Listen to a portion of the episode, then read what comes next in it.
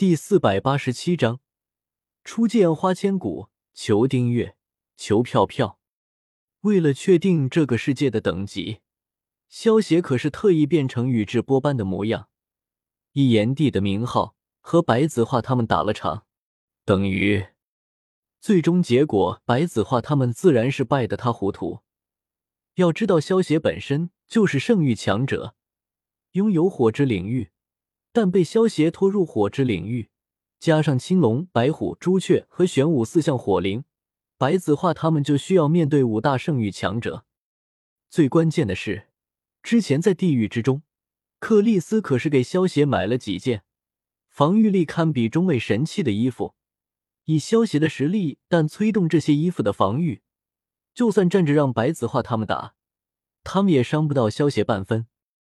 个月的时间，萧协先后上了长留山，玩虐白子画众人，又前往了七杀殿。玩虐了杀阡陌，又击败了这个世界之中排得上名号的各大高手，时之间炎帝的威名传遍了整个天下。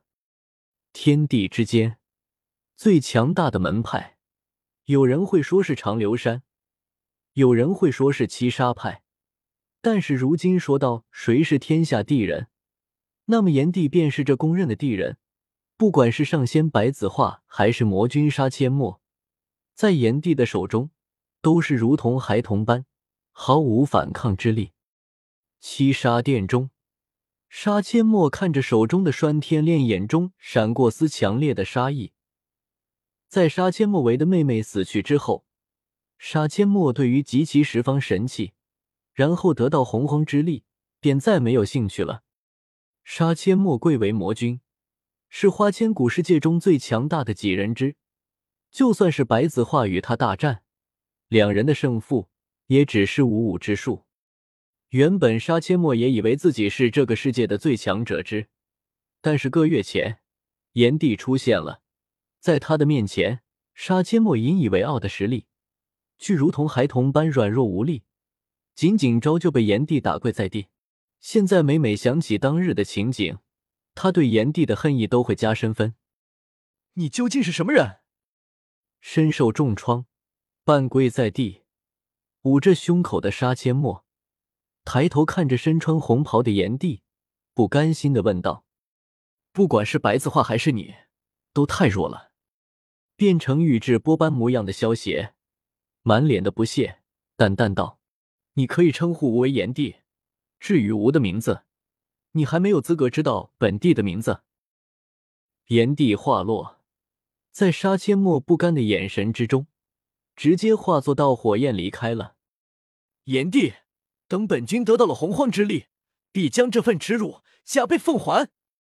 回想起当日情景的杀阡陌，满脸愤恨的叫道：“因为蜀山被单春秋带领魔兵灭门，栓天链也落到了魔君杀阡陌的手中，加上炎帝横空出世，完败长流派众人。”所以，长流派决定将原本还有三年才会开启的招徒大会提前开启。长留派招徒大会提前开启，花千骨肯定会去长留山。反正我现在也没有其他事情要做，不如去凑凑热闹吧。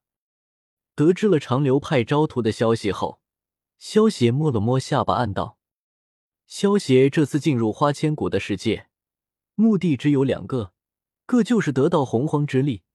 另一个就是炼化法则碎片，想要得到洪荒之力，那么就必须要集齐十方神器。对于这点，萧协也并不是太着急，反正他需要在花千骨的世界待满十年的时间，只要在离开之前得到洪荒之力，那就行了。萧协之前出手打败白子画和杀阡陌，除了想要快立下威名，方便赚取崇拜点，还有个目的。那就是为了给白子画和杀阡陌危机感，到时候不管他们之中谁想要获得洪荒之力来打败自己，都会去收集十方神器。等到十方神器全部集齐，萧协到时候自然会出手接受洪荒之力。想到杀阡陌他们辛辛苦苦的收集齐了十方神器，最后却被自己摘了果实，到时候他们脸上的表情肯定会非常精彩。长留派的招生大会报名处，长留客栈前已经聚集了成百上千名从各地赶来的考生，显得热闹非凡。萧协报完名之后，在人群之中，很快便找到了身穿男装的花千骨。虽然只是第一次见到花千骨，但是花千骨那种呆萌的气质，却让萧协第一眼认出了他。身具天煞孤星的命格。还能保持颗赤子之心，不容易啊！萧协利用气运掌控者的能力，看清花千骨的命格后，有些感慨道：“拥有天煞孤星命格的人，注定孤独生。和他亲近的人都不会有好下场。形成天煞孤星的命格，般有两种情况：种是运气太差，另种是运气太好了。运气这玩意，就像是水般。”如果滴水都没有，人就会渴死。运气也是样，个人身上点运气都没有，就会形成天煞孤星的命格。但是如果水太多，比大海中的海水还要多，那么就会把人淹死。运气这玩意，但太多的话，就会物极必反。当多到定的程度，也会形成天煞孤星的命格，因为般的人受不起这种强大的运气。拥有这种天煞孤星命格的人，但对别人太好，那么别人往往会承受不了这种好，导致折寿。花千骨的命格就是第二种情况的命格。花千骨身为花神转世，身上自然是具有大气运的，但他的血触碰到花草，花草就会凋零。不是他的血有毒，而是他血中蕴含的力量强大。这些凡间的花草承受不起，直接被捕死了，就好像十年的野山参，整个吃下去会补身体；但是如果百年的野山参也整个吃下去，会直接补死的。与花千骨的情况其实是个道理。萧协见到花千骨，脸好奇的打量着四周，嘴角微微勾起，身形闪，出现在了花千骨面前。砰！哎呀！正在打量着四周，注意力不集中的花千骨，直接撞到了萧邪的身上，感觉好像撞到了堵墙上，直接被反弹，屁股坐到了地上。你没事吧？